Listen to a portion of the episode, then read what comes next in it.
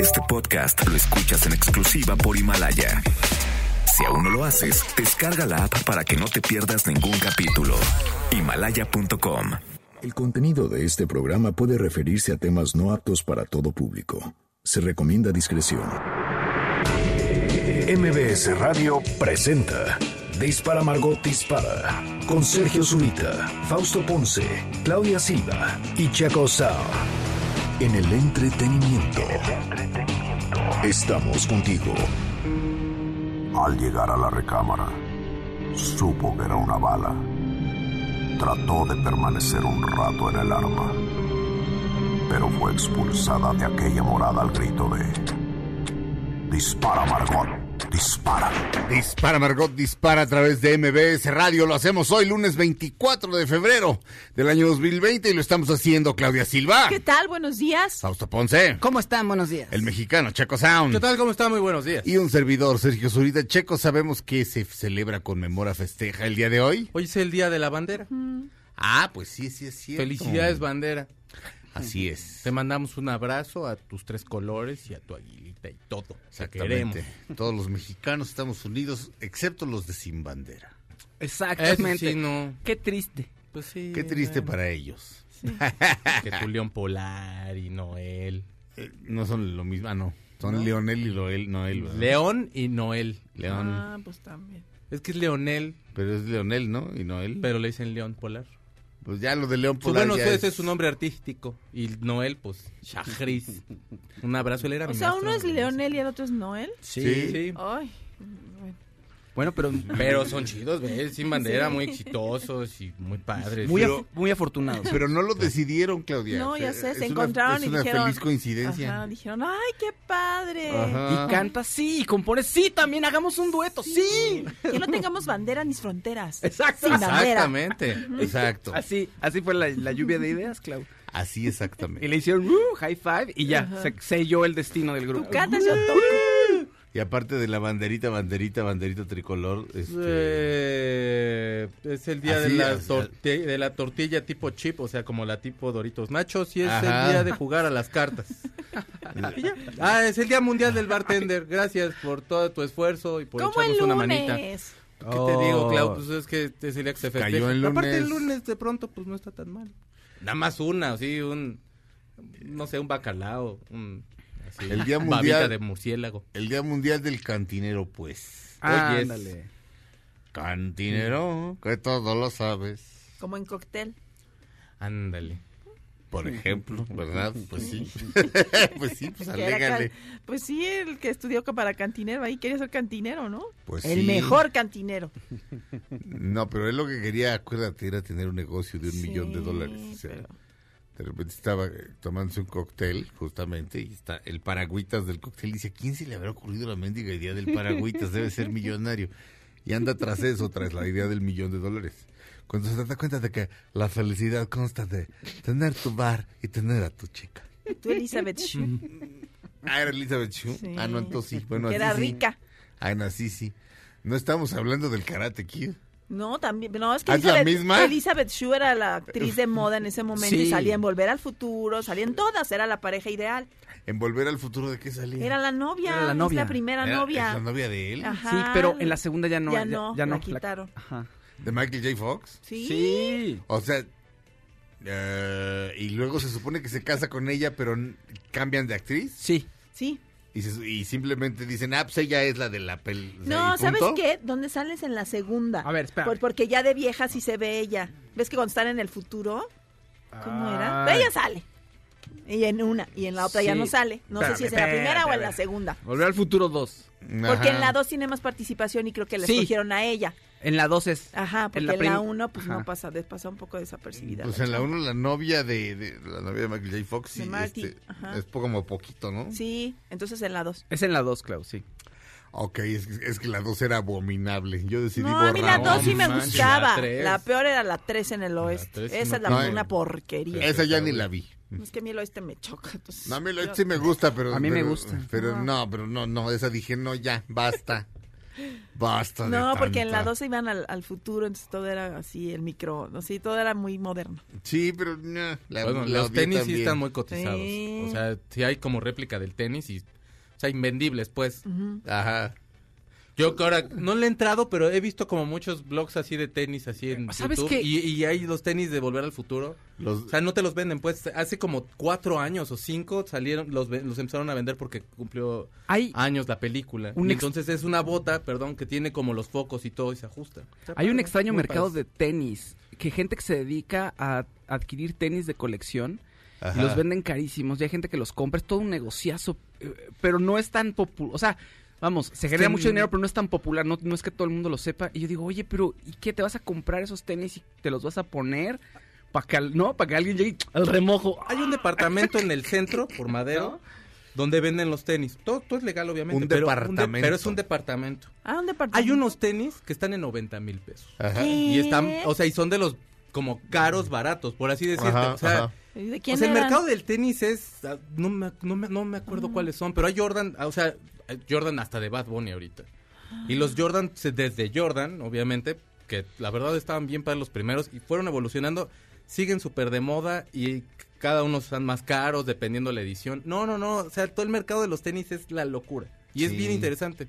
Nada más que pues yo la verdad luego soy muy marro y me compro Vans. Hay un, hay un ñam ñam extravaganza de Ah, Richie claro, que en acaban el que en el- acaban este pero no me acuerdo Guerre- en la quién, Guerrero. no me, no me acuerdo quién es el invitado pero acaban viendo tenis ahí en la Guerrero y sí hay También o sea, originales, son- ¿eh? O sea, son nada, carísimos. no son piñatones. Sí, sí, sí, son sí, bien sí. caros. O sea, tenis de 25 Sí. mil pesos, así, unos Nike Sí. padres. No, hombre, o sea, el, el- el- como que la cultura del sneaker está... Ahora ya pueden hacer la patineta con drones, como la de Volver al Futuro, eso estaría padre también, Pues ya ¿no? había, ¿no? Y no avanzaba tanto, pero sí ya había. Hicieron un modelo por ahí, pero no estaba tan padre. no sé una la patineta que vuela Ajá. Sí. Si de por sí en la patineta la gente se anda rompiendo su modelo imagínate imagínate la patineta que vuela fraf Pero era como en una... eh, es- digamos que había un suelo especial para que generara el efecto que estabas arriba. Ajá. O sea, no, no en el cemento, ahí en la calle, aquí en Mariano Escobedo, no.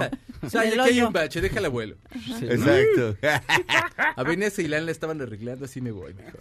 Hay unas patinetas eléctricas muy padres. Ah, esas son muy padres, sí. Ella es Neko Case. La canción se llama Last Lion of Albion.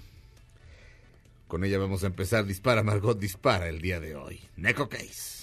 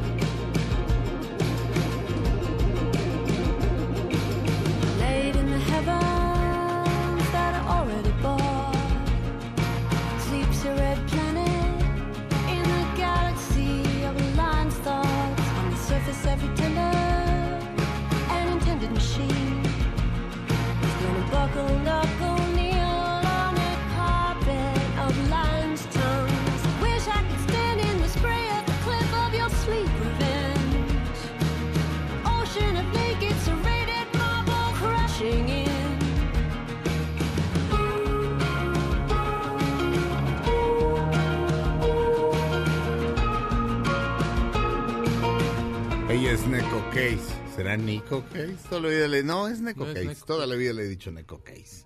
Last Lion of Albion. Of Al- o es, o es Albion? Ya la verdad no sé. Albion es... Mejor lo leo directamente. Albion es el nombre más antiguo conocido de la isla de Gran Bretaña. Hoy en día se utiliza a veces de forma poética para referirse a la isla e incluso por extensión para hacer referencia a Reino Unido o a Inglaterra. Cosa muy bonita. De hecho, este, cuando traían pique eh, eh, España contra Inglaterra, se referían a la pérfida Albión. Este, pero sí, Albión es eso, la isla de Gran Bretaña.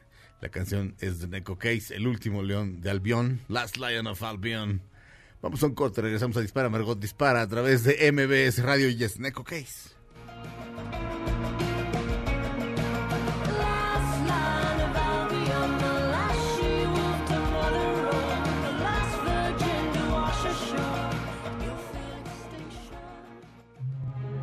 Aunque pase el tren, no te cambies de estación.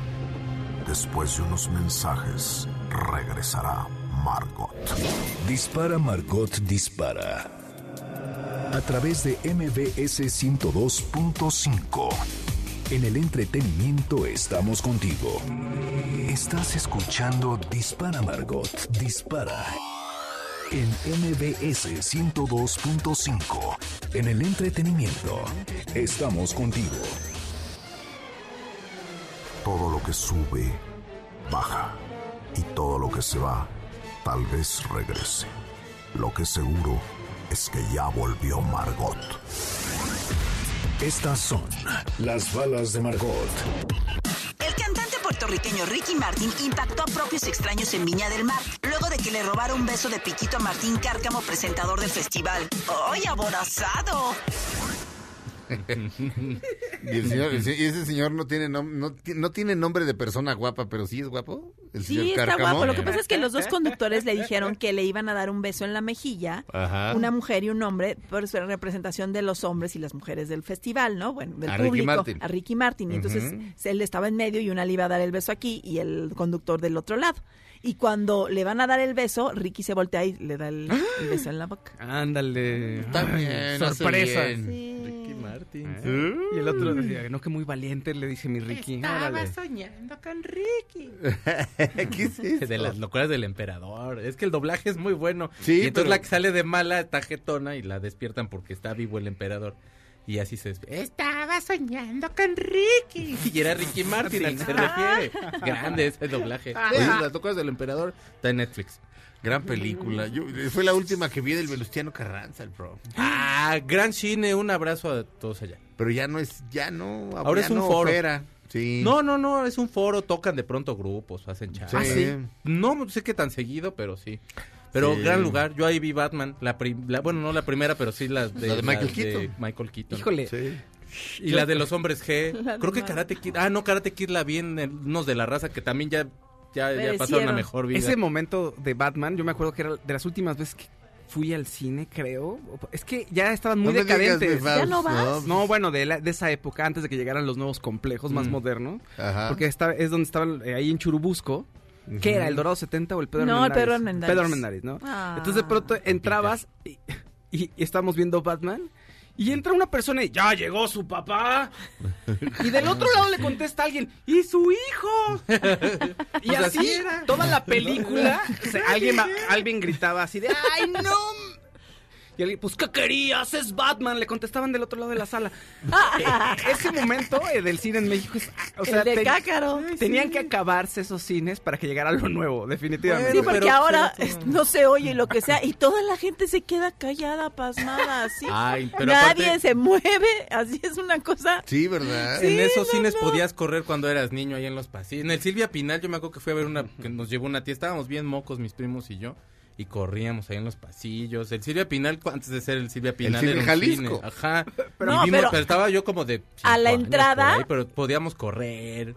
Padre. Salías y tenías, había souvenirs. Sí, o sea, lo mejor del cine sí, era sí, sí, mi, sí. mi cintita de karate. Ah, Que yo mi me mamá me la compró en la raza. Sí, yo también. Gracias, jefa. Pero te tenías que meter, De o sea, tenías que llegar temprano porque te sentabas como fuera. Sí, Y entonces sí. mi mamá nos decía, ustedes péguense a la pared y yo ahorita voy por los asientos. Y nosotros así por la pared para que no nos fueran a Y mi mamá corría. Oye, Ay, no, ¿y qué qué tal? horror. Todos los niños jugando apagaban las luces y ¡ah! Sí, porque aparte ya te. ¿Dónde está mi mamá, güey? Era horrible, porque sí, te- porque sí pensabas, ah, ya, ya la vi, allá está, ahorita que apagan las luces, sí llego. Y apagan las luces y era como de, no, no sé dónde estoy, ah. Pero el cine Venustiano Carranza estaba bien padre, porque entrabas, ¿te acuerdas que estaban como los, los helados, bueno, donde estaban los conos, esos Ajá. que estaban más viejos que, que tus papás, que ya te llevaban ahí, de, ya Todos. sabes, era- ¿La copa? Era lo, sí, la copa esa que era La de copa, vainilla, la con- Holanda. que La Copa. Holanda. Toda que el, todo el, del, eh, ¿La la, alfombra, toda la Ah. alfombra, perdón, apestaba como Sí. a pablomitas, pero a mugre, pero, pero a Pablomitas, exacto. Pablomitas. Pablomitas, porque unos Pablos ahí eran los que hacían, ahí eran los Sí. Pablos los que hacían las palomitas. había coronavirus. Pero todo apestaba. eh, Había unos en la Merced que decían que te daban el ladrillo. Saludos al cine Sonora, que también ahí estaba, ahí por donde el- están los bomberos y todo, En la mesa por el mercado daban- de Sonora. Que te daban el ladrillo para matar a las Por si ratas. pasaba una rata. Ese era mito del Chopo. Ya o era sea, mito, no, no. Pero a mí sí me tocó en, en los de en los de Cuapa y en los multicinemas. ¿Ladrillo? Eh, no, las ratas. Y de pronto. Y tú, ¡Ah, qué fue eso! ¿Qué fue eso? Estamos viendo los gremlins. ¿Qué fue eso? ¿En Cuapa? ¿En dónde, mi en el corazón, en donde estaba el gigante. Sí, Ah, había unos dos, ¿no? Había unos. No me acuerdo cuántas Sí. salas eran, pero había dos. Eran dos. Ah, Eran dos, eran dos. Ahí, ahí vi Betty Blue.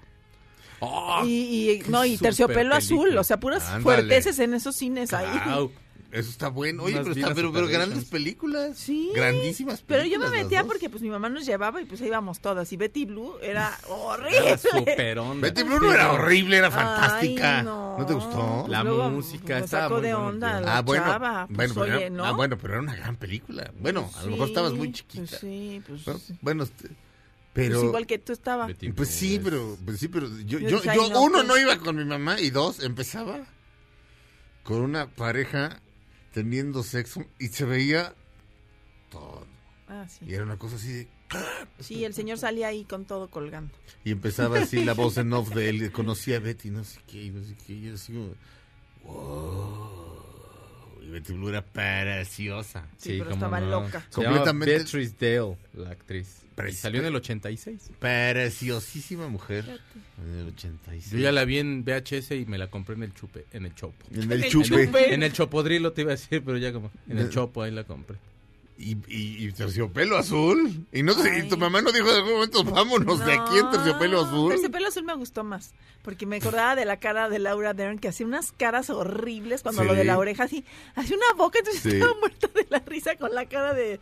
Y decía, ¿qué le pasa? Pero no te da miedo Dennis Hopper. "Ay, ¿Qué es horrible? Así, decía, ¿quién le dijo que haga esa cara? ¿Y bien?" no te daba miedo Dennis Hopper? Sí, me daba miedo. Y también las Isabela Rossellini me daba miedo. Parecía Pues, como O raro. sea, algo sí, algo hay de eso. Estaban raros todos ahí. El tarado del muchacho que era un. Ay, no. Era, era Kyle MacLachlan, ¿no? Sí, No, el de Sex no, hombre, es una obra maestra, eso. David Lynch. Ahora hay, hay un... Hay una película de David Lynch en Netflix en, en la que está en blanco y negro y está platicando Con un mono. Con, un- un- con varios changos. Son- son- no, no, changos como del tamaño de Marcel, el amigo de, de, de Ross. Sí. What did Jack, what did Jack do? Sí, llama. pero están vestidos de traje y así Pero está platicando con ellos, sí, changos. Sí, muy educados y muy elegantes. Y él está platicando con ellos. Entonces, ya desde ahí es así como de, híjole, David Lynch, no, otra vez no. no, no, no, he estado, no he estado de humor. Sí, como para ajá, esas cosas. Sí, está bastante horrible, pero lo que más me gustó fue, ya llegó su papá. Y su hijo. Muy bonito. Y después te digo, tal cual algo hizo Pero- Batman, no me acuerdo pero qué. Comentando, Sí. es Batman. ¡No me! Y de pronto, pues, ¿qué querías? ¡Es Batman! Entonces ya era muy decadente el cine en esa época. Ah, Era sí tan decadente. Sí, Claudia, bueno. Pero, pero me se- encantaba la Copa Holanda y los gaznates. Pero Era ya- para mí un- Me encantaba. pero de pronto las palomitas estaban rancias. No, todo Ah, estaba no, mal. todo, los helados, piso- la copa era horrenda. Ah, O sea, Sí, luego cuando llegaron los cines que estaba el nuevo de Altavista, el Cinemex de Altavista. Sí. Ay, todo el mundo quería ir ahí. pues sí. Pues sí. O sea, es como en Estados Unidos. Pues lo que pasa es que quitaron al sindicato de trabajadores de la industria cinematográfica, el STIC, que era el que tenía, ahora sí que el monopolio de nosotros vamos a hacer las tortas y vamos a dar de tragar, ¿ok? Así tu Y torta con a- una raja ahí en medio. Y vamos a poner, este, y vamos a poner eh, intermedio a Wilson. Ah, sí. Para que, para que tragues. Sí, intermedio. Este, ¿Te acuerdas? Y, Sí. y un monito que inter, intermedio. Y aún así, Y luego, intermedio, no suban los pies al asiento de adelante. Así de, pero si el asiento de adelante está más puerco que la conciencia del líder no sindical. oye, y les Sí. tocó contrabando de comida. A mí sí, de pronto, una Ah, familia así. ¿Y ahora qué? Sea, aquí, órale. Y empezaron a rolar las tortas. Ahí Sí, está la claro. Espérate, de pronto así un garrafón así, como una co- y volteaba así, ¿qué onda? El tang así. No, no, no, una cosa. Ay, bueno, Muy bonito. Yo me voy a quedar callado, pero un saludo a mi compadre Ricardo y a todos los que fuimos a ver Gladiador y compramos tortas antes de entrar al cine, güey. Como debe ser. y, y me salí al baño y entonces era de, no manches, pues yo lentes siempre tengo que usar y no llevaba ese día. ¿Dónde están estos güeyes? Y gracias a la peste de las tortas de milanesa con piña que compramos afuera del Cinemex fue que los encontré. Todos tragando tortas y llorando porque pues Máximo moría. Y, no, no, no, no sabes, te quiero compadre. Que siempre escucha el programa. O por sea, cierto. Maximus. Y, y, y este. Ay, que nos cuenten. Bueno, no sé, igual y no funciona nuestro hashtag, pero estaría Sí. bonito que la gente nos contara historias. Su Lo cine, que me pasó en el cine. Sí. o su cine favorito de esa época. No No sé. lo sé. Pensémoslo durante Ajá. el corte. Vamos a un corte. Regresamos a Dispara, Margot Dispara a través de MBS Radio. Lou Reed. I got a hole in my heart the size of a truck. It won't Aunque pase el tren, no te cambies de estación. Después de unos mensajes, regresará Margot.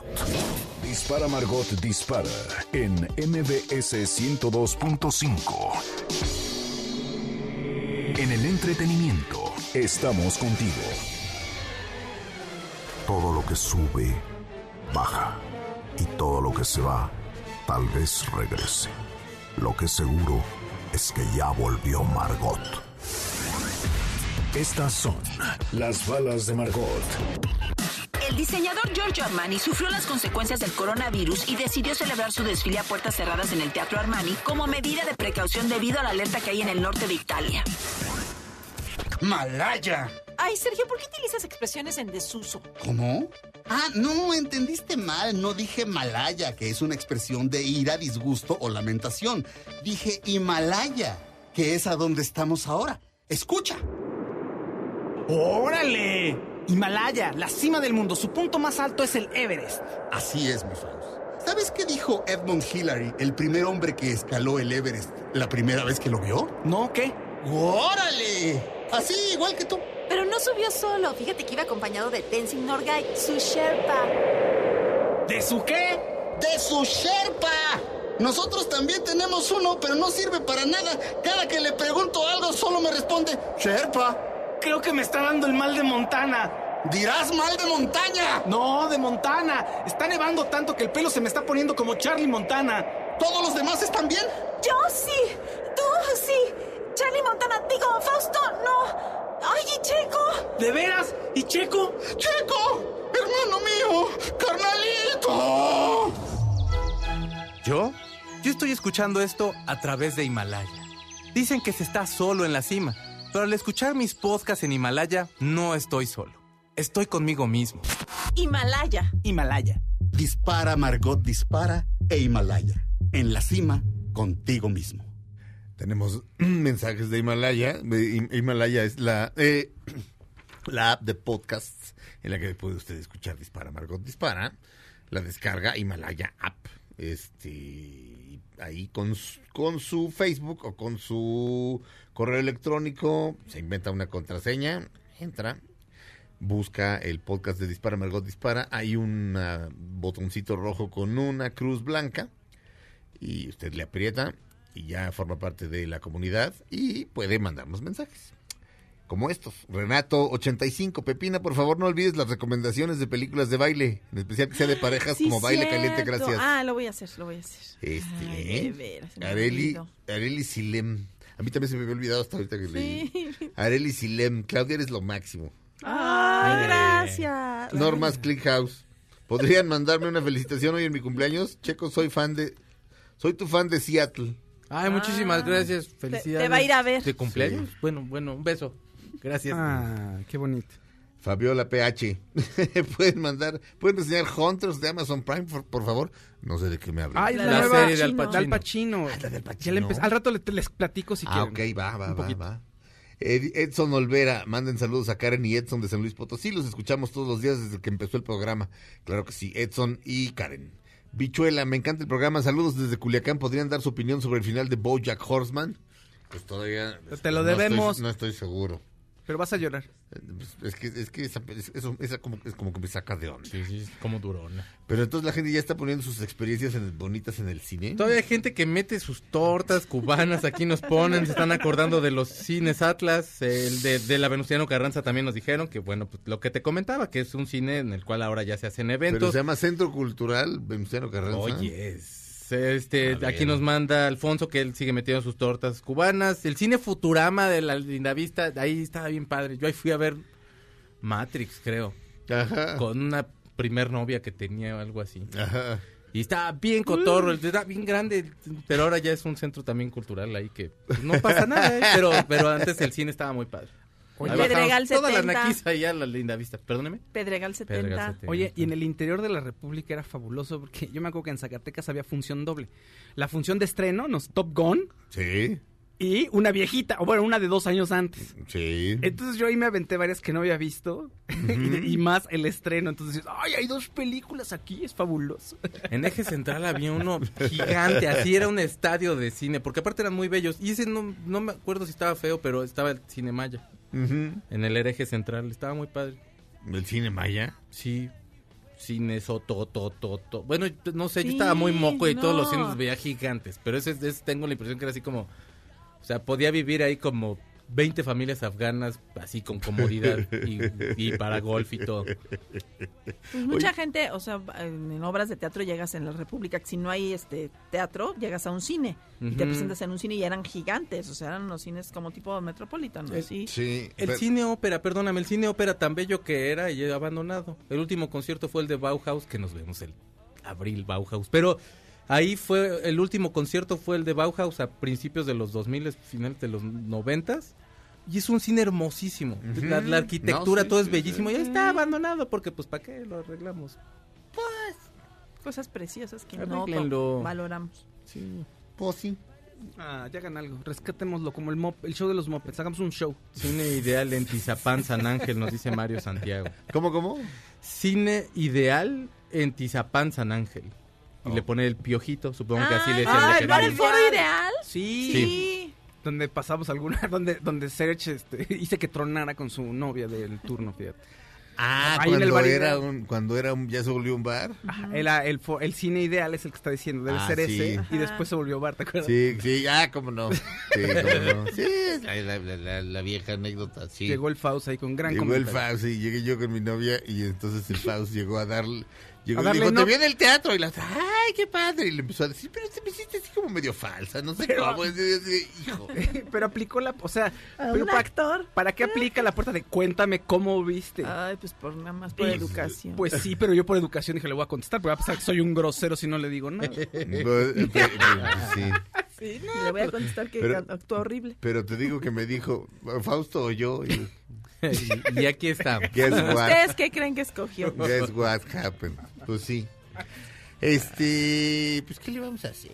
¿Qué le vamos a hacer? La vida es así, llena de decisiones entre el Faust y otra cosa. ¿Qué más, Claudia Silva? Oye, pues Anthony Hopkins está vendiendo su mansión en Malibú, de que, bueno, le costó en, un- en el 2001 3.8 millones de dólares y ahora quiere 11.5 millones de dólares por ella, porque le ha hecho muchas eh, pues mejorías, tiene una la, la, la mansión es de 1958, Ajá. pero él le ha hecho muchas mejorías, tiene una piscina con regulador de temperatura, gimnasio, spa, porque a él pues en esa época necesitaba vivir en, en Los Ángeles porque le estaba yendo muy bien como actor y pues se mudó para allá, pero ahora quiere cambiarse más cerca del centro de Los Ángeles, no sé por qué, y pues quiere algo más este pequeño, ¿no? Entonces está cambiando por si quieren comprar su casa, pues vale eso. Es muy sencillo. está viejita. Ya, Eso sí, es todo, está sí. viejito. Y Tiene este, 83 años, 82, me parece. Sí, y pues la casa es, probablemente es demasiado grande para él y para la esposa, si es que todavía sigue con la esposa. Tiene Este, 82. Ujú. y el tráfico, el tráfico es de locos. Pero él tiene chofer, ¿no?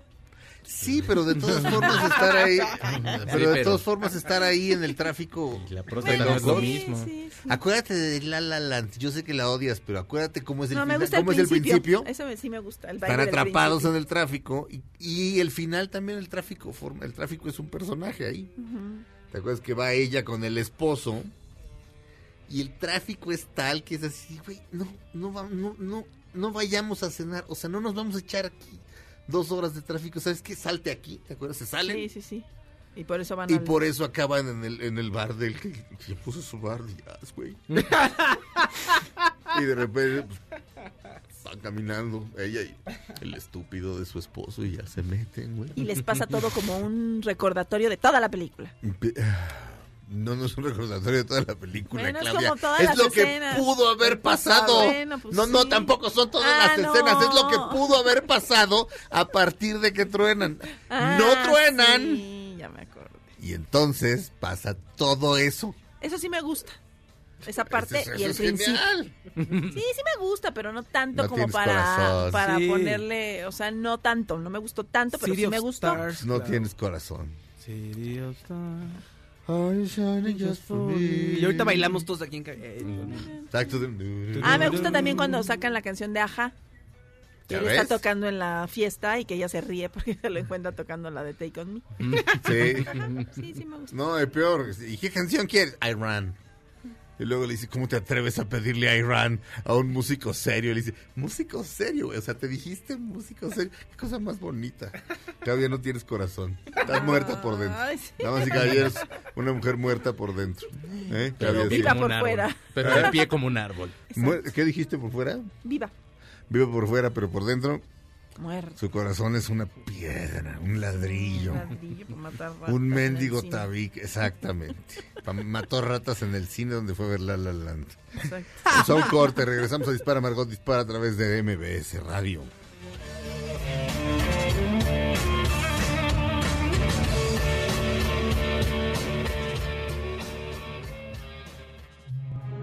Aunque pase el tren, no te cambies de estación. Después de unos mensajes, regresará Margot. Dispara Margot Dispara. A través de MBS 102.5. En el entretenimiento estamos contigo. Todo lo que sube, baja. Y todo lo que se va, tal vez regrese. Lo que seguro es que ya volvió Margot. Dispara Margot Dispara a través de MBS Radio. Estamos de regreso, damas y caballeros. Fausto Ponce. Oye, este fin de semana se estrenó Hunters, una serie de Amazon Prime con Al Pacino. Ajá. El codo. Eh, y ya empezó a No es codo, no es codo, no es codo. ya empezó a tener problemas en redes sociales. Te voy a con- bueno, resulta que el Auschwitz Memorial, es decir, el Museo del Holocausto del campo de concentración de Auschwitz, se quejó de la serie. ¿Por qué? ¿Por qué se quejó de la serie? Resulta que en Hunters es una ficción acerca de un grupo de estadounidenses judíos que deciden cazar nazis que sobrevivieron a la Segunda Guerra Mundial. Nazis que estuvieron Ah. obviamente involucrados en todo el holocausto y que resulta que llegaron a Estados Unidos y son de alto oficiales de alto rango y están tramando un complot para instaurar el cuarto Reich en Estados Ajá, Unidos. ajá. Entonces, digamos, Al Pacino dirige, a- recluta a unos muchachos para armar una red de cazadores de nazis. Y hasta ahí todo va, todo va perfecto. Pues el Auschwitz Memorial dice que no está bien, que no está bien tomarse licencias poéticas en algo que es tan grave, porque puedes desinformar y puedes, eh, puedes eh, pues generar algo peor o una tragedia horrible. Ajá. El creador de la serie dice, a ver, es una película y es un- en una película estamos jugando un, con un ¿qué pasaría si Ajá. los oficiales de alto rango nazis hubieran escapado y llegan a Estados Unidos y quieren armar un cuarto Reich? Y dice él, y por lo que he leído, pudo haber pasado eso. O sea, Ajá. como que podían haber tenido esas intenciones de reagruparse en otra parte del mundo, según él. En fin, esa fue la discusión. La película habría que ver, tendr- tendrías que ver qué es lo que es real y qué no, porque se toman varias licencias poéticas ahí Pues para contarte todas, la trama. ajá. Además tiene una pequeña influencia u homenaje al mundo de los superhéroes. Ese es el tono de la serie. Ajá. ¿no? El, uno de los personajes principales, que se llama Jonah, es un, es un muchacho judío que está vendiendo marihuana para poder eh, sobrevivir y está con, con, su, eh, con su abuela, están, se la mantiene y ella le descubre la marihuana y le dice, oye, pero ¿por qué estás haciendo esto? Tú das para más. Pero es que es muy fácil decirlo porque tenemos que sobrevivir y cómo le voy a hacer. No, no, es que vas a ver. Y le dice él, todo lo hago por ti. Y ella de pronto le da un beso y dice, yo también hago todo esto por ti, no es por, no, yo te sigo queriendo mucho. Y vas a ver, me vas a entender.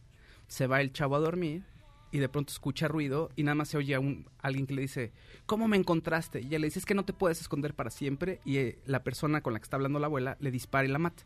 Ajá. Y se va y entonces el chavo pues empieza a buscar y ese es el inicio, digamos, de su vida como una especie de superhéroe. ¿Por qué? Porque él una noche antes había ido a ver Star Wars y estaba diciendo que la diferencia entre los héroes y los villanos es quién vende más disfraces en Halloween. Entonces Darth Vader no es malo, él quiere poner orden, quiere poner orden en el mundo. Y entonces lo que están haciendo referencia es que la abuela muere como muere un Obi-Wan, para mostrarle el buen camino. Y eso está bonito, tiene este halo, es muy fuerte porque hay, o sea, sí, la primera escena es un nazi que lo descubren, que está ya muy infiltrado en Estados Unidos. Llega una pareja eh, de judíos, es el, uno es el subordinado de este nuevo, de este nazi que trabaja en el Congreso de los Estados Unidos. Y él dice, Ujú. "Ay, te voy a presentar a mi jefe, mira, está padrísimo y es un asado, ¿no? En su casa.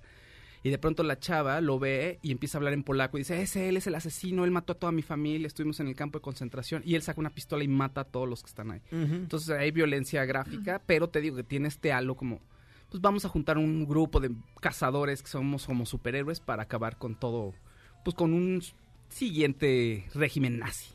¿Y quién, y el, ¿y quién está en contra? El Auschwitz Memorial dice que no está bien que se El tome... Auschwitz Memorial quiere- o sea, es, el museo del campo de concentración, digamos. eh, puedes- en Auschwitz, o sea, puedes ir a Auschwitz, visitarlo, y, o sea, la gente, o sea, el- los directivos de ahí este, Exactamente. dijeron que está mal. Del museo ahora es un museo en el que puedes Bueno, ir a sí, visitarlo, ¿no? sí, sí, sí, Sí, pero- dicen que no está bien que se tomen licencias poéticas. Es decir, Definitivamente. entonces, per- este Bastardo sin Gloria está mal también. Pues yo creo que eh, yo creo que sí. Digo, ellos Y las fantasías este, filmadas de Peter O'Toole de matar a Hitler.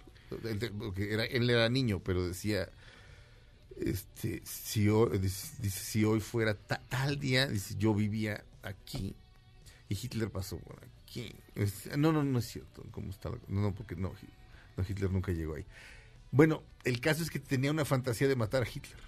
Este, una fantasía imposible porque la fantasía empieza cuando él ya es adulto, Peter O'Toole, pero tenía la fantasía de matar a Hitler. Claro. Este, y todo eso está filmado. Este, entonces, pues tampoco, no sé, ¿por, qué? es- vaya, es irrespetuosa. ¿por qué no? Es Irrespetuosa y peligrosa, dicen ¿Dice? ellos. Sí, el mensaje dice, cuando alguien... eh, cuando, cuando alguien nos pregunta sobre el- qué, o sea, la posi- nuestra postura sobre la televisión o las películas que se tomen libertades con los hechos, pues lo que hay que decir es que es eh, irrespetuoso y peligroso. Ajá. ¿no? Entonces, Mm. bueno, la serie ahí está. eh, dura un. El primer capítulo dura hora y media, y más o menos todos los capítulos están largos. Es como Ajá. ver una película en cada capítulo. Ajá. Mm, La verdad es que vi avances del primero, bastante. Y está bien hasta ahorita. Pero es una serie. Es una serie, es una serie. Entonces no te puedo decir todavía más de cómo, cómo se desarrolla el desenlace, cómo está Pachino. Está bien, pero bueno, falta ver más, ¿no? Y falta ver toda la serie. Pero la idea está interesante. Pues Al Pacino matando unos nazis, ¿cuál, cuál es el problema? Y además, pues, sí, Pues, hijo, dijo. Es como una variación un poco a lo de los superhéroes y con algo real pues, puedes platicar acerca de pues, tal cual, es una reflexión de quiénes son los buenos, quiénes son los malos y por qué sí hay cosas que debes permitir y por qué no, tal Ujú. cual, ¿no? En fin, Y esos sí son villanos. pues villanazos, Claudia. Por eso. Entonces está bien que... Por eso digo, ¿cuál es el problema? Digo, a lo- tal vez está muy frívola o algo así, ¿no? Pero no sé, pero aunque, es- no sé, no sé, este, no sé. eh, Lo que sí es que cómo trabaja el Pachín. Ah, no, que ni qué. Entonces, ¿tú, crees, ¿tú crees que sea codo? Fíjate. Sí, sí, sí es codo. Ay, bueno. ¿Por qué? Porque- ¿Cómo sabes? Porque no está, bueno, no porque fuera, o sea, fuera la mejor codo, sino porque necesitaba dinero en ese momento y yo creo que no quería gastar. Ah, pues se le acabó. Pues por eso. Bueno, pues unos Ahí taquitos. anda la otra. Qué mal gusto de la exnovia. Sí, ¿eh? qué muy, muy mal gusto. Este señor, porque me llevaba 40 años, o sea, no había compatibilidad, ¿no? Pero te, pero te Pues, llevaba ¿cómo? 40 años desde que lo conociste, Ajá, mija. pues Entonces, sí, ¿cómo? pero pues no. No, y luego no. quería gastar y nada más le dio flores, porque, Sí. o sea, pues, ¿qué quieren? Si no El amor tiene- se da flores y chocolates. O sea, Pues, no. pues, ¿qué quería? Valoren un taquito de canasta, ¿por qué no? Eso es romántico. Perdóname, estás ante la presencia de un genio. Con eso te debería de bastar. Sí, pero pues también los genios van al baño, ¿Y? huele la boca, no. Pues así. Pues ni modo, calles. Bueno, pues, calles. no, no siempre son como en el padrino. O sea, no puede ser Michael Corleone de toda la vida. Bueno, pues no. Está bueno. Se enfrentó a la realidad. Terminamos la primera hora de Dispara, Vergot Dispara a través de MBS Radio. Comenzamos la segunda hora de este programa. Después de un corte, no le cambien. Dispara, Vergot Dispara dura una hora más aquí en MBS Radio.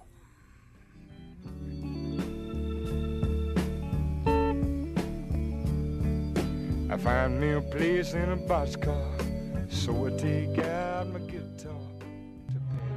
Aunque pase el tren, no te cambies de estación. Después de unos mensajes, regresará Margot. Dispara Margot Dispara en MBS 102.5. En el entretenimiento, estamos contigo. Todo lo que sube, baja. Y todo lo que se va, tal vez regrese. Lo que seguro es que ya volvió Margot. I am a wayfaring stranger, a traveling through this world below. But there's no sickness, toil, or danger in that bright land to which I go. I'm going there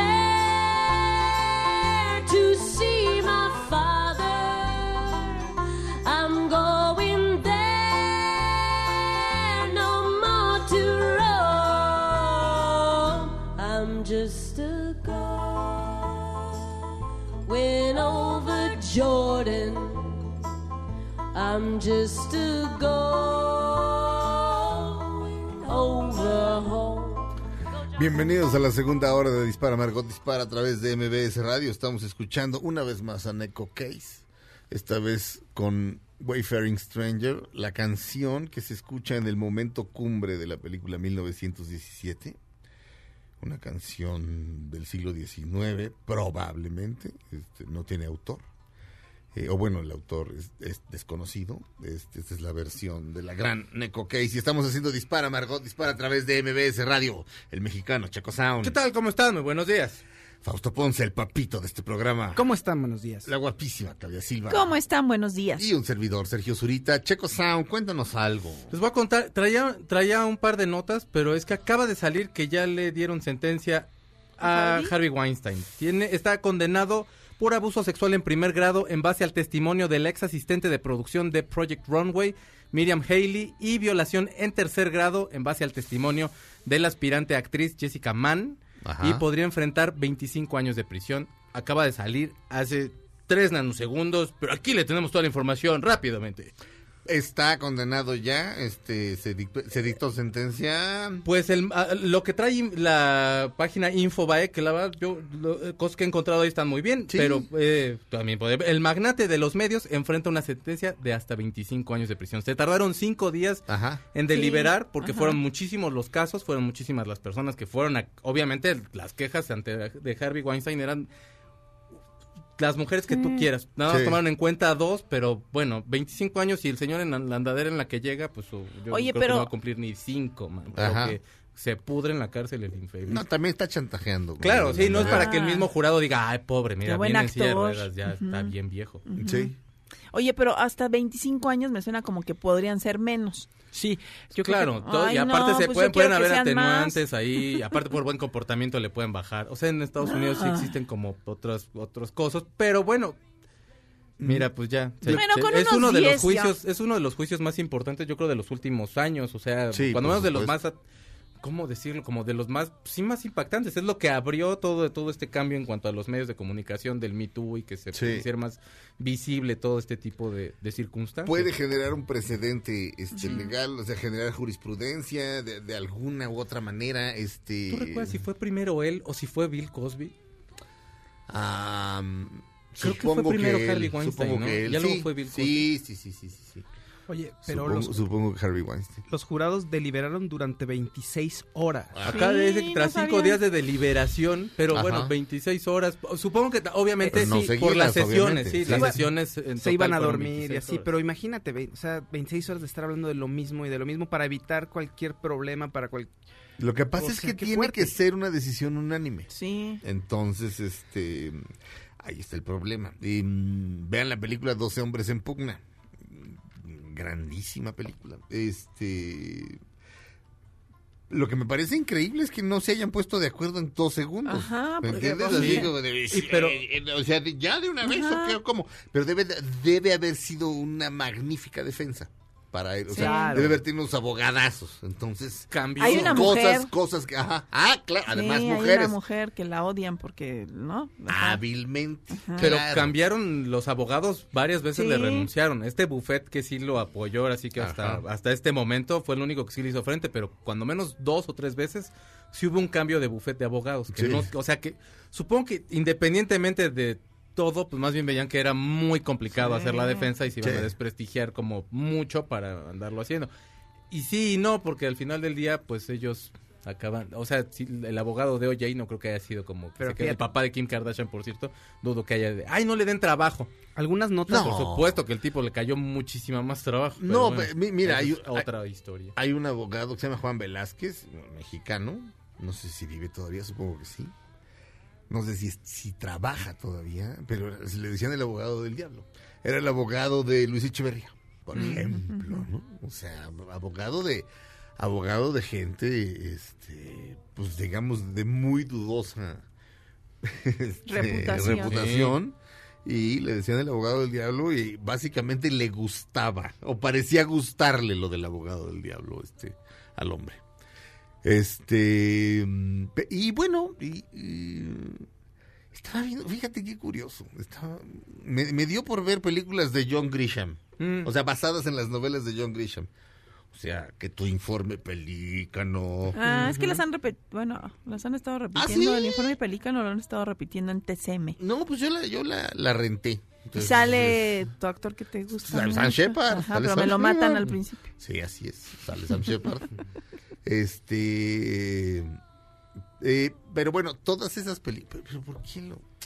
Ah, Ya- pues, ya perdí ¿No hay el algún hilo. juicio en alguna Ya de ellas? no, todas, en todas hay juicios. Este, este, John Grisham es abogado. John, Gri- John Grisham es un abogado de Memphis que tiene talento para escribir y, y escribió cosas realmente buenas. Este, y se hicieron buenas películas. Una de, de Francis. Ford Coppola que se llama The, The- The Rainmaker con el Matt Damon, Mm. que es muy jo- sale muy jovencito. De hecho, es su primer caso y su primer caso es, un- o sea, eh, rompe moders, pero pero hacia dónde iba yo? Mm, ya se me olvidó. Oye, y nada más rápido, ¿Eh? no, mencionar que eh, querían querían meterlo a cadena perpetua, o sea, Pues sí, la fiscalía se merecía, la ¿no? fiscalía este quería fincarle ahí responsabilidades de un cargo que es, eh, es acto sexual criminal predatorio que es cadena perpetua y ese la libró. Ajá. Los otros dos ya no. Pero pues le salió barato, 25 años. Sí. Y si todavía no dicen ya son 25 años, pues como dice ¿Cuántos Claudia, en una- tiene? en una de esas ¿70? hasta menos, pero bueno, ya no va a salir, no- ya no va a hacer nada. Su, su vida y todo está acabado. Sí, pero que esté en la O sea. cárcel y lo violen. Tiene 67 años. Híjole, o sea, Claudia, pero ese sería, ese sería un castigo para el que lo está violando. Que se viole a sí mismo. Que lo clonen y se viole a sí mismo. Sí, porque hasta los palos de escoba, ¿qué culpa tienen? Exacto. Este, Y aparte qué triste pasar tu vejez y ya tú, ¿no? Ahí, no, ándele viejo. no, no, digamos que digamos que moralmente Ajá. estar así derrotado. mm, Siendo, no. lo, siendo lo poderoso que era y cómo se sentía y el canchanchan, que se sentía que todo mundo aquí hacía lo que... Sí. Imagínate ahora. No, no, claro. Ujú. En, en Ese es su castigo, perro. Oh, está fuerte. en eh, ¿cómo se llama esto? En la película de, de Scorsese, la más reciente. Ah, The Irishman. En The Irishman, ¿lo ves? Digo, yo creo que no hay este, no es un castigo suficiente de todas formas para las barbaridades que No. hacen esta clase de delincuentes. Pero cuando ves a Joe Pesci, a un asesinazo, sin dientes, que no se puede llevar a la boca ni un pedacito de pan, así, de repente dices, "Mm, mira, este, te lo mereces, ¿no? Pero, pero, mm, y di- digamos que así, pues, pues son las cosas diga- digamos que, digamos que sí le debe poder bastante, o sea, no es lo mismo, no es lo mismo, no va a sufrir igual que, su- que como sufrieron las mujeres y como las, eh, o sea, el daño que le hizo a Ana, Anabela Sciorra, Ah, Sí. preciosísima mujer que después de que la violó este hombre eh, la destruyó, la destruyó. Este, no es lo mismo, pero pero a fin de cuentas el bote es el bote y el desprestigio es el desprestigio y, y- Sobre todo después Vaya. de todo el poder que tuvo. ¿no? Exacto. O sea, Exacto. ya esa es como la última. Ah. Y a lo mejor ni Y suficiente. lo es déspota que era, ¿no? Oh, un tipo deleznable, ta- como gángster actuaba. Project Runway también él, él, él- él producía. Porque digo, una de Sí, las de- chicas bueno, de Project sí. Runway, digo, porque Y qué raro que no fue nadie famoso, ¿no?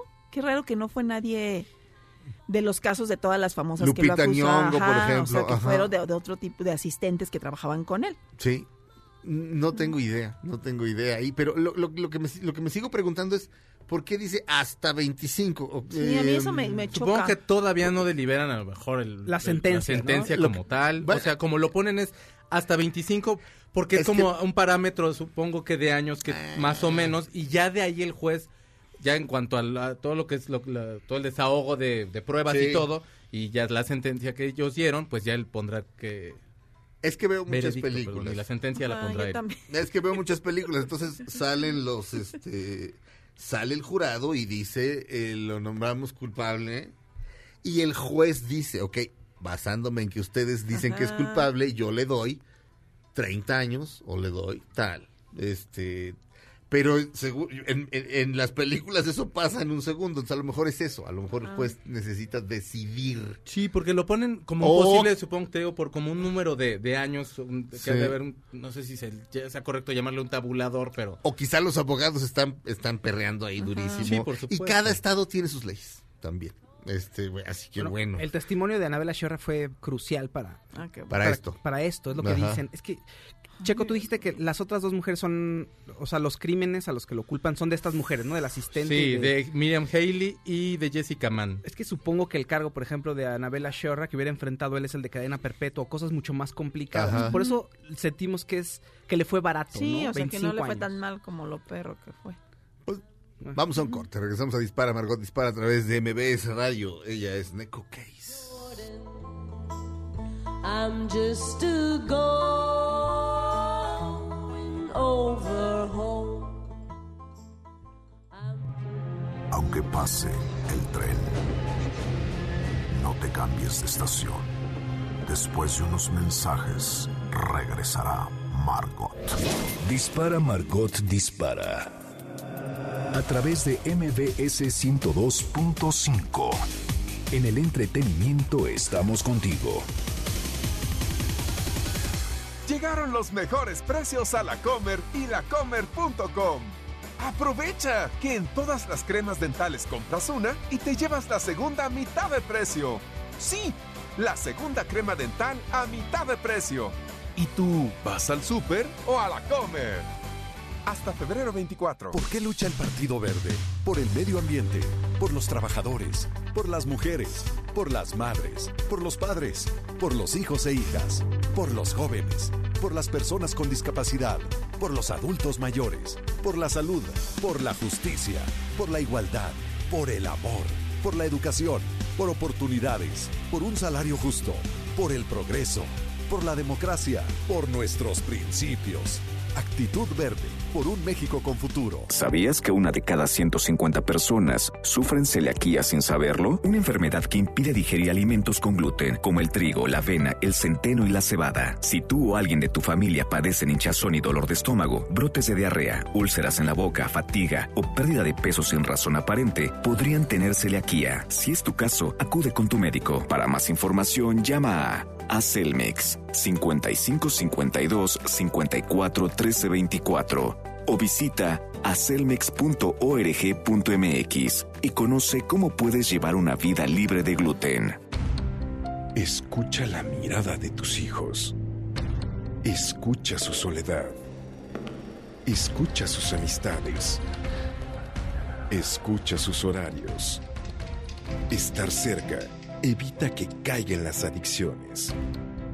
Hagámoslo juntos por la paz. Estrategia Nacional para la Prevención de las Adicciones. Secretaría de Gobernación. Gobierno de México. ¿Te ha pasado que te sientes ansioso, cansado y que por las noches no puedes dormir? ¿O bien que el estrés, las prisas y los pendientes roban tu calidad de vida? ¿Te quisieras sentir en control, en paz y tranquilo? Te invito a conocer la inteligencia del corazón, un seminario de ocho horas en donde te damos el cómo a través de técnicas, conceptos e investigación científica. La inteligencia del corazón. Viernes 24 de abril, de 9 a 6 de la tarde, en el restaurante del lago en Chapultepec. Informes e inscripciones al número 5514-854934 o en el sitio gabivargas.com. El cupo es limitado. En Prepa VM te preguntamos, ¿qué eliges? ¿Ser del montón o ser diferente? En VM te preparas para la universidad en la prepa número uno en la prueba Domina, con más de 80% de egresados sobresalientes. Esto es calidad académica. Conoce más en vm.mx o llama al 01800 000 886. Prepa VM. Prepárate. Estás escuchando Dispara Margot, Dispara. En MBS 102.5. En el entretenimiento. Estamos contigo. Todo lo que sube, baja. Y todo lo que se va, tal vez regrese. Lo que seguro es que ya volvió Margot. Estas son las balas de Margot. John Peters, el productor que estuvo casado con Pamela Anderson por solamente 12 días, ha retomado su relación con su antigua prometida, la misma con la que estaba viviendo antes de casarse con Pamela. Y la otra regresó como si nada. Ay, tantita dignidad, ¿no? Estamos de regreso en Dispara, Margot Dispara a través de MBS Radio. Nuevamente, Checo Sound. Fíjense ustedes que ya le vamos a dar seguimiento todavía a esta nota que se ha venido arrastrando, que es la nota de Friends en HBO. Ay, sí.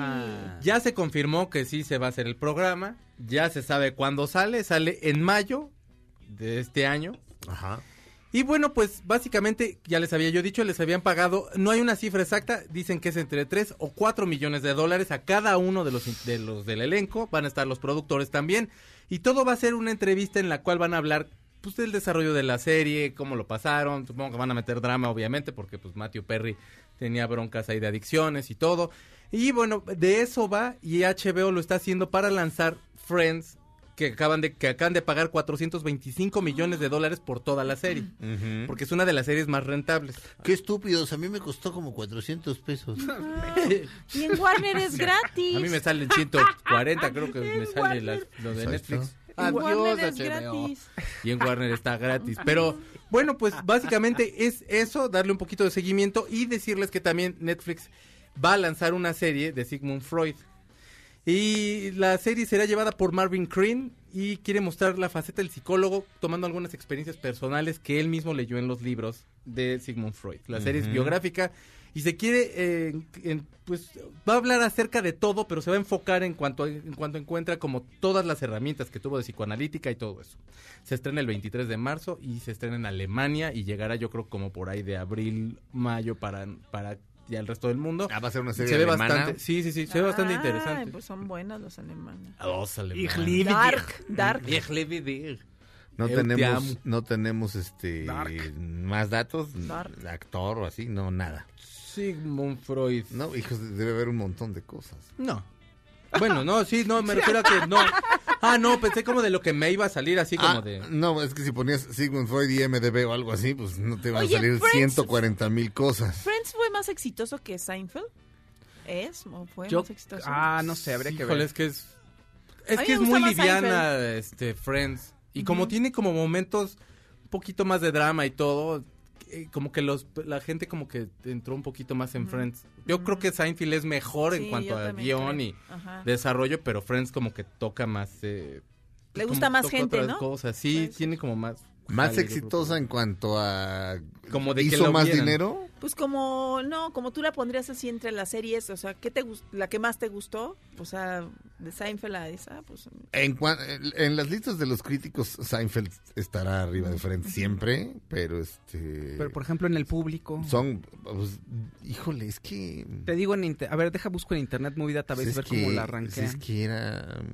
Que Friends era muy padre, pero era como que le gustaba más gente. Es y más livianita. Es más... Es como, Más como humor negro, boy band ¿no? y luego la otra es como un grupo serio. algo así, ¿No? algo así. Ahora es un, es un, es un- es una serie tremendamente buena. Digo, qué Friends, obviedad, sí. ¿no? Sí, Friends, pero... no, pero, las últimas temporadas, o sea, Seinfeld como, yo siento que Seinfeld se mantuvo siempre como en un nivel, y las últimas temporadas de Friends son malas. Mm, Hasta ¿sí? que ¿Se te llegó? Ant-Man, a mí sí no me gustan. Hasta que que llegó ya- el hombre tía. Hasta que llegó el hombre tía, ya, ya, ya O fue sea, que ¿cómo se llama el hombre tía? Eh, Paul Rudd. Paul, Paul Rudd. Rudd. Paul Rudd que salvó todo ahí en el... Que era el novio de... De, De Phoebe. Ajá. En Internet Movie Database, Friends tiene 8.9 de calificación y Seinfeld 8.8. Están ahí, cerquita. Sí, pues es que. Ahora, hábilmente, Jerry Seinfeld se- es multimillonario. No sé cómo negoció la serie, pero es potrimillonario. Nunca más hará una serie. Nunca más. Este, que además, eso es exactamente lo que debes hacer cuando haces la que, la que es considerada por la crítica el mejor sitcom de todos los tiempos. No puedes hacer No, otro. compites contra ¿Para, ti. ¿Para qué haces otro? es multimillonario, este y hace lo que le gusta, Oye, stand up, y hay- porque le gusta. Podría estar en su casa echado, pero eso no es saludable básicamente. Y su show de Pero- carros. Su esa- show de y- coches. y bueno, y su, show de coches, que es, Está bueno, que está es- muy sí, bueno. que es básicamente este, para estar afuera de la casa un rato. Pero hay un punto a favor de Seinfeld. Eh, la idea era revolucionaria, era rara, no trataba de nada. Entonces eso, eh, vamos, eso tiene mucho más valor creo que Friends. A, a mí me gusta mucho Friends y lo disfruto mucho, me parece Sí. muy divertido. Pero pues, el hecho de que llegues ahí a decir, a pichear una idea, bueno, a proponer una idea de algo que no ha- pues no, no tiene ni pies ni cabeza, son unos neuroticazos y lo hagas Ajá. interesar, lo vendas y lo hagas ent- entretenido, wow. No, bueno. No tiene Es el talento. no el, tiene el- parangón. el capítulo que va de atrás para adelante, o sea, que empieza con la última escena y termina con la primera escena, eso es así de... O sea, nah, digo, son cosas que sí nunca habías visto Sí, y no. no. han sido superadas a la fecha. A la fecha no hay un sitcom como, como Seinfeld. Es, hijo, qué cosa más tremenda. Es enorme, enorme, enorme. Pero bueno. Lo que pasa es que la otra es más fácil que te co- como que conectes con Más algún amigable, personaje. porque o es sea, de- es sí, más de está más fórmula. fresa. Ajá, Más o de sea, fórmula. es como fácil que puedas. Aparte las circunstancias de alguna u otra forma, aunque ya pasaron muchos años, también son como pues, pues te pasan pues y, y están cotorros, esto es música, no, no, no quisiera decirlo en mala onda porque yo la veo, pero la veo de música de fondo pues. O sea, no tengo nada que ver, los pongo y estoy haciendo otra cosa, pues porque está cotorro tenerlos pues, pues también caen bien. Por supuesto. Y Seinfeld, como quiera, no es que te exija, pero sí lo quieres ver cada Sí, cosa. Pues hay es unos, hay bueno. chistes ahí buenos, hay, co- hay- o sea, hay situaciones muy padres. Requiere de tu A mí yo atención. ya vi mucho Friends, a lo mejor también yo por eso no pude ser O sea, ya, me- ya vi capítulos que me sé de memoria, que es así de ya. ¿De Friends? Sí, sí. es Robert Finster, el actor que va a darle vida a Sigmund Freud. Robert Les Finster, pongo en un no, momento pues, el tráiler. El eh, trailer. El trailer de la nueva The Friday. De Eric. Estrada. Su trailer. Su ¡Mi trailer. trailer! ¡No!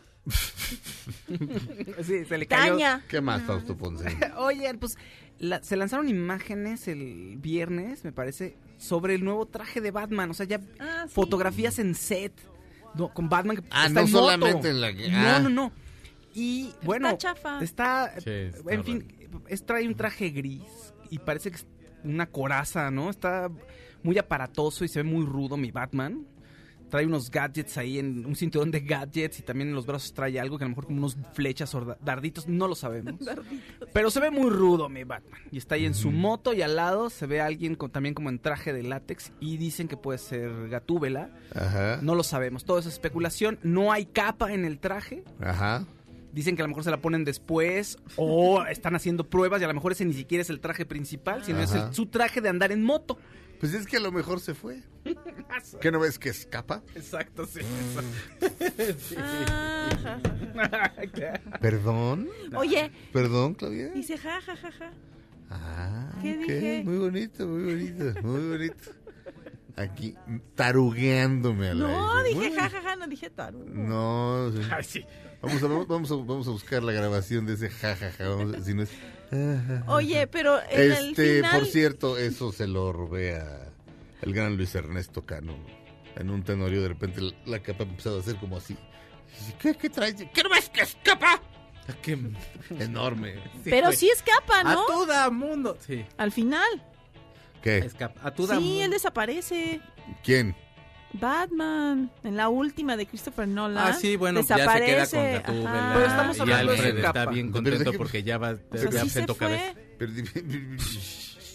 O sea, eso fue lo que me quedé, que él ya desaparece. Pero su Pero es que capa esta no. es otra versión. Ya es vampiro, aquí es vampiro, brilla y aparte es Batman. Y es Entonces no trae capa, No trae- está en una motocicleta. Esta- son Está unas, chafísima. Es unas, ¿Perdón? Es unas fotos de producción en la que él está en una motocicleta, tra- te digo, trae este traje como gris, medio, parece que, que es una especie de armadura. Y trae un cinturón de gadgets y en los brazos también trae ahí unas cosillas que podrían ser de adorno, podrían ser, te digo, como algún magnífico dardo, flechita. un magnífico dardo, dijiste. Un dar- sí, sí, sí. ¿Por qué un magnífico dardo? Me acordé de los dardos, así que te lanza un dardo y shh, te duermes o te da risa o algo Y padre. dijiste un magnífico sí, dardo. Sí, sí, sí. Me lo imaginé como niño chiquito pensando en que Batman tiene gadgets padres. Una flechita también. Una fechita. Pues están ¿Eh? padres los gadgets. Pues sí, se ve rudo mi Batman en su moto, pero insisto, Mm. no sabemos qué pasa con la capa, por qué no la trae, no sabemos si este realmente es el traje principal o es solamente el traje de andar en moto, o si solo estaban haciendo pruebas con algún traje. A lo mejor es el traje de andar en moto, porque si la moto se te atora, si la capa se te atora en la moto por andar de foto. Sacaron de- unas fotos de Matrix y entonces ya es que usa su, su- como su gabardina así largota Sí. y van en moto y lo primero que me pasó por la cabeza fue eso así de no se le va a atorar la gabardina y adiós Keanu. Pues Isadora Duncan, Ajá. así murió. Iba Isadora Duncan en su coche con su bufanda y se le atoró en, el- en la llanta trasera y Baigón. Dios. Es un corte, regresamos a Dispara Margot Dispara a través de MBS Radio. El es Tom Petty. Ah, tan extrañado. Te quiero, Tom, donde quiera que estés.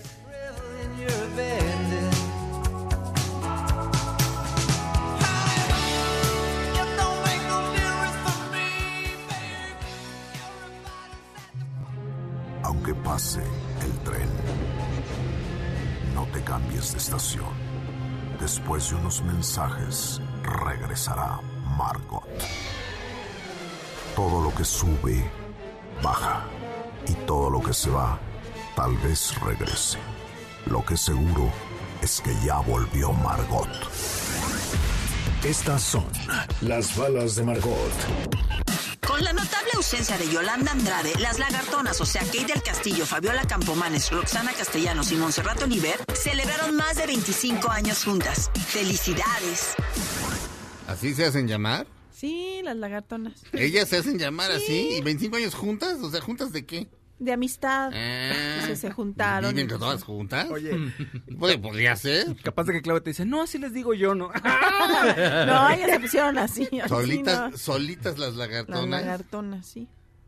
No, no, sí, porque se- sí se ve que Fabiola Campomanes sí, es- sí es de trompo, ¿eh? Así te espera acá afuera y ¡pum!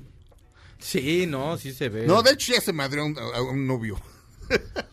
¿Sí? Así de plano Sí, lo agarró. sí, bueno. No, porque Yo no sé quién haya novio, tenido la culpa. Yo no sé, novio. déjame hablar. Yo no sé quién haya tenido la culpa. Este, si él o ella, pero él se filmó. y La señora cómo me dejó. O sea, quiere decir que por lo menos no se deja. O sea, yo no sé este, quién tiene la culpa ahí, no tengo la menor idea. Pero el caso es que sí es de trompo la señora Campomanes. Entonces, este, menos mal, ellas solitas se dicen las lagartonas, si no, este, tendríamos que ir buscando una nueva, una nueva este, mujer en Dispara Margot Dispara. Damas y caballeros, Vale Villa, nuestra psicoterapeuta. ¡Eh, bravo! ¡Bravo! ¿Cómo están? ¿Cómo Bien, estás, Vale. Emocionados. Bien, emocionados. ¿No viste nuestros aplausos así de ¡ah! Sí. Qué padre. No, sí valoró los aplausos, pero Ah, es que no, estas, bueno. escaleras, estas escaleras sí no son de Dios. de Sin aliento. Si viene uno corriendo, pues, Ah, órale, qué bien. Vale. Toma, Ah, toma tu aplauso. Tómate, tu, tómate un, tómate un, un momentito, este vale. Eh, fíjate que, eh, bueno, vamos a hablar de acoso sexual y eh, sugeriste ver el capítulo 3 de la temporada 6, si no me equivoco, de Girls, la serie de Elena Dunham. Yo no lo había visto. Este, yo de hecho como que dejé de ver la serie como por la temporada 4. Este, pues, por- no sé, ahora sí que no por falta no, no por falta de ganas, sino pues, ya sabes, este Hay mucho cosas que ver. que, no, cosas que que hacer. hacer y, y- y demás, ¿no? Pero pero es un capítulo tremendo, este y pero bueno, si quieres más bien habla tú, mi querida Valeria. Oigan, es que yo quisiera hablar de tantas Ay, cosas. sí. Que voy a tratar de hacer una síntesis porque, eh, o sea, me gustaría hablar de acoso sexual y que este capítulo vale la pena verlo. Se llama American Beach, ¿no? Sí. Este, porque al final parece que las mujeres son las culpables de las cosas que les pasan. Y en ese capítulo, si lo ven, y además le puse un link a un artículo de un periódico español, bueno, no sé si es un periódico o un sitio, pero es, es, es un artículo muy interesante en donde te aclara cosas, porque a lo mejor si lo ves no lo tienes tan claro.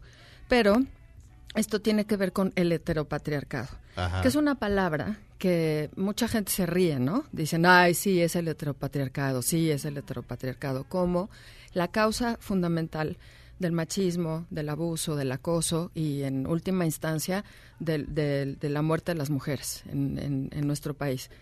Y bueno, o sea, al final lo que quisiera decir es que es un sistema eh, social, cultural, político, que prioriza a los hombres, que les da el lugar más alto en la jerarquía, que es una cosa que vemos en este capítulo. O sea, eh, en resumen, ¿no? Eh, Lena Dunham, que es Hannah en, en- en la serie, va a ver a un escritor al que admira, que tiene un montón de premios y que en la sala de la casa tiene una foto con Toni Morrison y es alguien que ella admira muchísimo, ¿no? Toni Morrison es una escritora negra ganadora del Premio Nobel de Ajá, literatura. que murió por- hace por poco. Si alguien no sabe, ajá. Ajá. Y entonces eh, ella escribe un blog eh, a partir de una serie de denuncias de en contra de este escritor que además daba clases de alumnas, ¿no? Que fueron eh, acosadas por él, acosa- acosadas claramente, pues, ¿no? O sea, así, este, mm, sexo oral y demás. Entonces es muy interesante porque, o sea, te confundes un poco y no entiendes muy bien qué le está pasando a ella, porque ella llega con una actitud muy, muy guerrera, muy contestataria, muy de decirle, pues sí, pues hiciste estas cosas, ahí está el blog, ¿no? Y él un poco se victimiza y empieza a hablar de que tiene una hija y que no puede dormir, que tiene insomnio desde que estalló todo este problema. Total, lo que, lo que se alcanza a ver es que ese, esa desigualdad de poder que hay entre una admiradora de la obra del escritor, que además empieza a decirle cosas rete bonitas a Elena, ¿no? Le dice, eres inteligentísima, eres brillante, este, eres fantástica, eres original, ¿no? Y entonces empieza como a como a derribar las defensas de una chava de 25 años, es una aspirante a, escrit- a escritora y que obviamente lo admira y que obviamente empieza como a sentirse minada en esa seguridad con la que llega.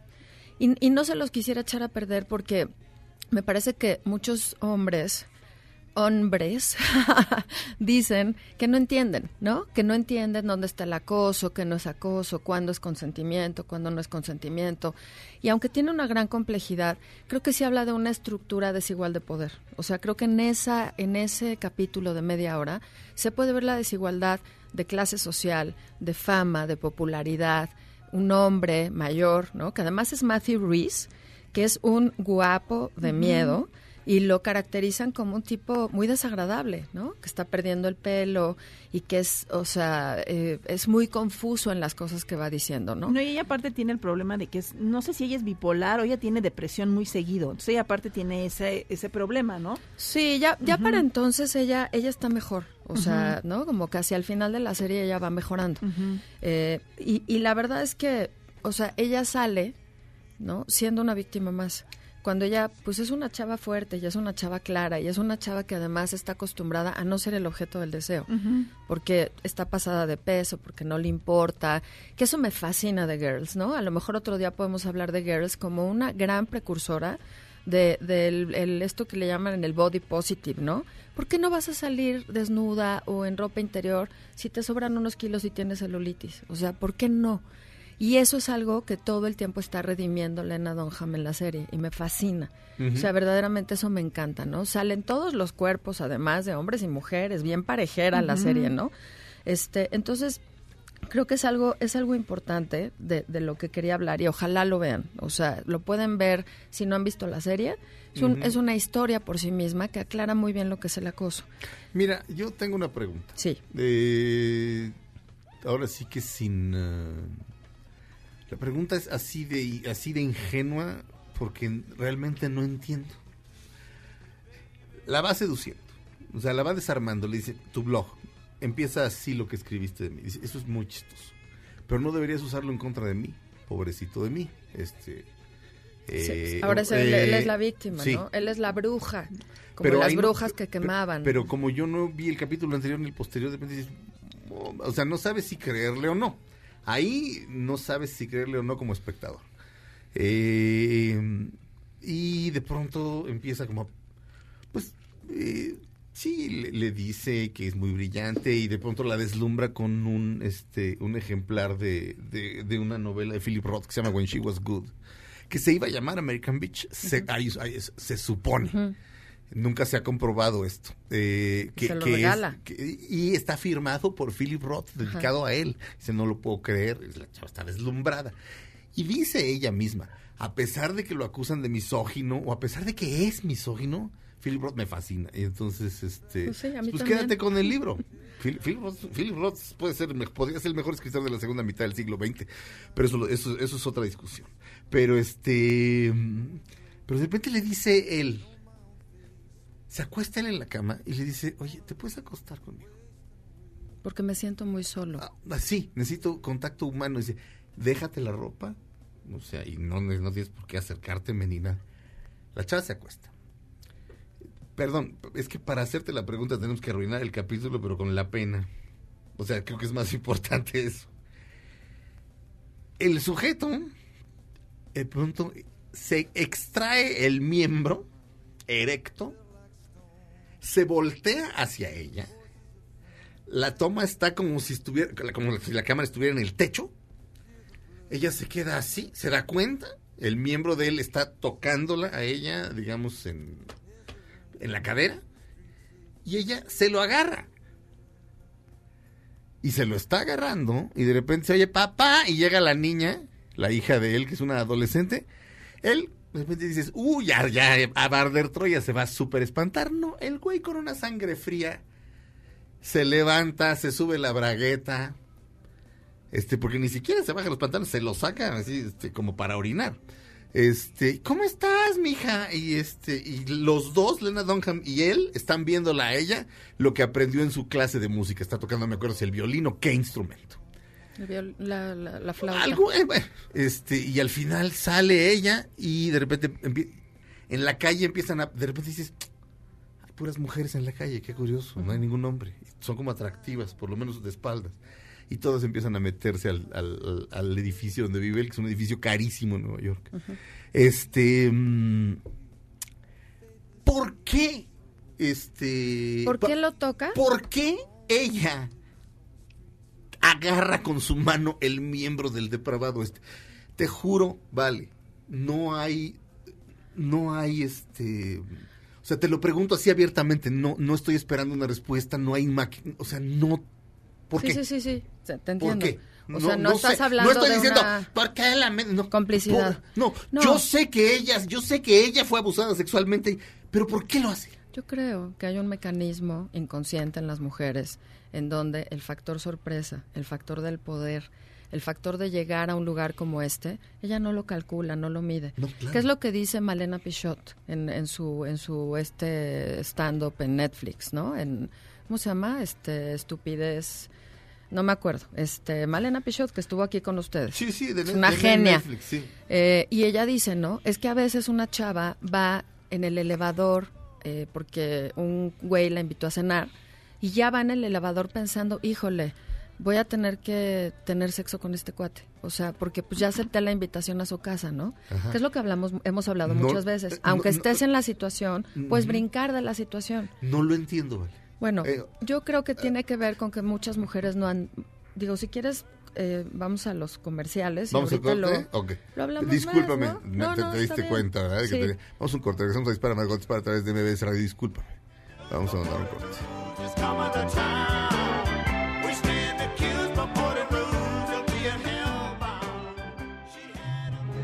Aunque pase el tren, no te cambies de estación. Después de unos mensajes, regresará Margot. Dispara Margot Dispara. Estás escuchando Dispara Margot Dispara. En MBS 102.5. En el entretenimiento. Estamos contigo. Todo lo que sube, baja. Y todo lo que se va, tal vez regrese.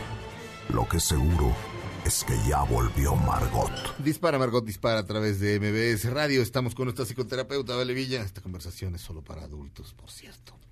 Este. Fíjate que eh, bueno, no ella suelta el, el pene de él antes de que llegue la hija. Ajá. Aquí dice Jude Apatow, que es el productor de Girls. Lo que pasa a continuación, que es lo que acabas de narrar, Ajá. sorprende porque nunca hemos visto una situación parecida en la televisión y en la cultura audio- audio- audiovisual. Ajá. Hannah se lo toca, lo acaricia y al momento salta de un brinco de la cama con espanto. Eh, Palmer no ha necesitado forcejear ni someterla para que ella lo toque, simplemente lo ha sacado y el resto ha surgido con pleno consentimiento, entre comillas. Así es como alguien abusa de su carisma y de su posición de poder para poner el pene en la pierna de alguien y pensar que ha sido consentido. Eso dice Jude Apatow. O sea, eso estaba detrás de ese momento. Sí. Entonces, es un abuso de poder. O sea, él tiene un poder sobre ella que tiene que ver con lo que hablaba yo de el heteropatriarcado. Es la causa fundamental del acoso y del machismo. Los hombres han estado con todo el poder y en el- la pa- parte más alta de la jerarquía social, política, en, en todos aspectos, cultural, artística, durante siglos. Ser hombre y ser heterosexual es lo mejor que te puede pasar en la cultura, es lo más aceptado. Entonces, las víctimas de eso son las mujeres, las niñas y la comunidad que tiene otra orientación sexual. ¿no? Gays, este, bis, trans. Entonces, creo que esto explica un poco, ¿no? O sea, es, es, es algo ambiguo, pero al final lo que te está diciendo es que el cuate no, la, no tuvo que forcejear, no la, no le arrancó la ropa, él, no, él mismo no se desnudó, no nada, simplemente la tenía ya como Sí. una corderita, ¿no? Sí.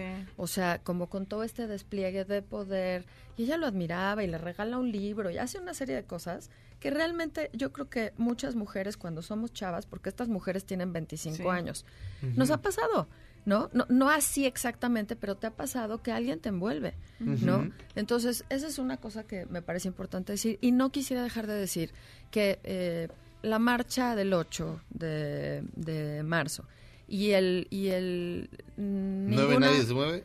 Sí, El nueve. y el, y el 9 nadie se mueve, Oh. no va a haber mujeres en los espacios públicos que yo quisiera avisar que no voy a venir el lunes. Sí, sí, sí. Este, no es un movimiento partidista, No. no es un movimiento manipulado, no somos unas estúpidas que nos puedan manipular, es un movimiento político de mujeres que yo creo que el Estado mexicano no esperaba y que es urgente. Entonces, sí me parece que es otra vez infantilizarnos, porque el propio jefe del Estado mexicano dice, oigan, que no las manipulen las derechas y los conservadores.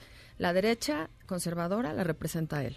Y también los panistas, ¿no? Y también los priistas, que jamás han estado en pro de los derechos reproductivos de las mujeres.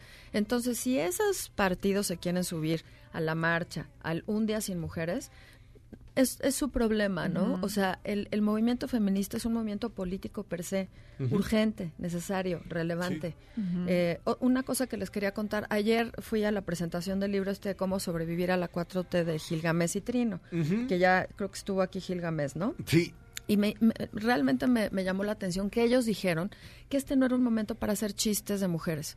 Que, que, que hay momentos en donde tienes que ser prudente y tienes que saber que no te puedes reír de todo. Es como si hubiera habido un comediante en la Segunda Guerra Mundial que dijera, parece que están matando a los judíos, fíjense, y que hacen jaboncitos con su piel y con Ajá. su, ¿no? O sea, es lo mismo. O sea, hay mujeres muertas, desolladas, desaparecidas, niñas. Este no es un momento, y hace mucho tiempo que no es un momento para hacer chistes de mujeres. Y ellos mismos decían, es que hay límites. O sea, el humor no tiene que ser ofensivo, porque a veces decimos, o sea, el humor es lo único que nos queda, una de las cosas que nos quedan como parte de la libertad de expresión. Este momento es un momento muy delicado y creo que lo tenemos que entender. Y Trino dijo algo más. Dijo, yo soy un macho, educado en los altos de Jalisco. ¿No? Yo soy de papá de Jalisco y crecí en un mundo machista. Yo ahorita lo único que debo hacer es guardar silencio, porque hay muchos hombres que dicen cómo participamos, cómo, cómo apoyamos el movimiento feminista. Y estos dos hombres, a los cuales yo admiro, dijeron, pues ahorita callándonos, porque hay muchas cosas, guardando silencio, no siendo protagónicos, porque hay muchas cosas que no entendemos, porque no sabemos qué se siente ser mujer, porque no sabemos qué se siente haber sido acosado callejeramente toda la vida, ¿no? Porque no sabemos de violaciones en lo general, porque además los hombres matan a otros hombres. Entonces esto de not all men, no todos los hombres, o sea, por Dios santo, es como una obviedad que no todos los hombres, pero ¿qué sí pueden hacer los hombres? Apoyar a sus mujeres. Sabes que yo te cuido a los niños, yo cocino, yo hago el súper, yo voy, ¿no? O armas una mesa de mujeres en tu espacio, qué sé yo. Entonces, eh, bueno, luego voy a escribir más ampliamente el asunto, este, pero no sean protagónicos y traten de entender y tratemos de ver cuáles son nuestras pequeñas o grandes complicidades y vean American Beach, porque es súper ilustrativo. American Beach es el de la temporada 6, el capítulo 3 de Girls. Gracias, Vale Villa. Muchas gracias. Digamos adiós. Adiós. Adiós. Esto fue Dispara, Margot Dispara. Quédense con Pamela Cerdeira. Nos oímos mañana. Ahora en un tórax vive alojada la bala que Margot disparó. Nos oímos mañana. Si un proyectil de plata no me traspasa el corazón. MBS Radio presentó Dispara Margot Dispara con Sergio Zurita, Fausto Ponce, Claudia Silva y Chaco Sao. En el entretenimiento. Estamos contigo. Este podcast lo escuchas en exclusiva por Himalaya. Si aún no lo haces, descarga la app para que no te pierdas ningún capítulo. Himalaya.com